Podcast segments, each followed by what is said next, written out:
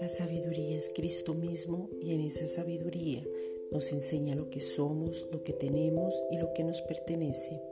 Efesios 1, versículos 17 al 23. Padre, gracias porque hemos vuelto al original y en la identidad nos podemos gozar porque ya hemos sido redimidos, justificados. Primera de Corintios 1:30, perdonados, Romanos 4:7, salvos, Efesios 2:8, nueva creación, Segunda de Corintios 5:17. El enemigo ya ha sido derrotado, Juan 3:18.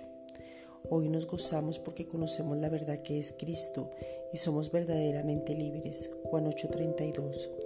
El Evangelio que es poder de Dios para nosotros, Romanos 1.17, se ve, por eso somos justos y vivimos por fe. Ahora estamos expectantes de la manifestación de todas las bendiciones, Efesios 1.3. Ahora caminamos en amor, Efesios 5.2.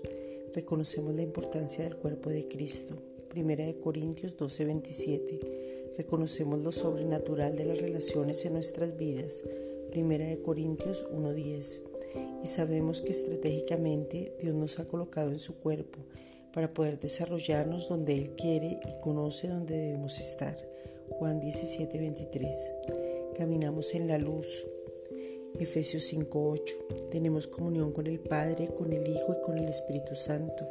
Primera de Juan 1.3. Somos parte del linaje escogido, real sacerdocio, nación santa, pueblo adquirido por Dios para anunciar las virtudes de aquel que nos llamó de las tinieblas a su luz admirable. Primera de Pedro 2.9. Somos de los que manifestamos el poder de Dios en donde entremos. El poder de Dios está disponible para que pensemos, actuemos y tengamos la meta clara como lo hizo Jesús. Primera de Corintios 1:24.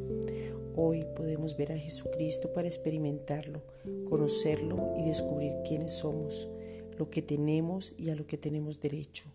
Juan 17:3, porque esta es la vida eterna. Gracias Padre.